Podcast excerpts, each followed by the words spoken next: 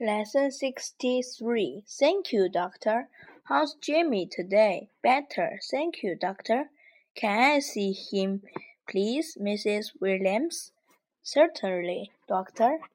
Son upstairs. Stairs. You look very well, Jimmy. You are better now, but you mustn't get up yet. You must stay in bed for another two days. The boy mustn't go to school yet, Mr. Williams. And he mustn't eat rich food. Does he have a temperature, doctor? no, he doesn't. Must he stay in bed? Yes, he must remain in bed for another two days. He can get up for about two hours each day. But you must keep the home warm.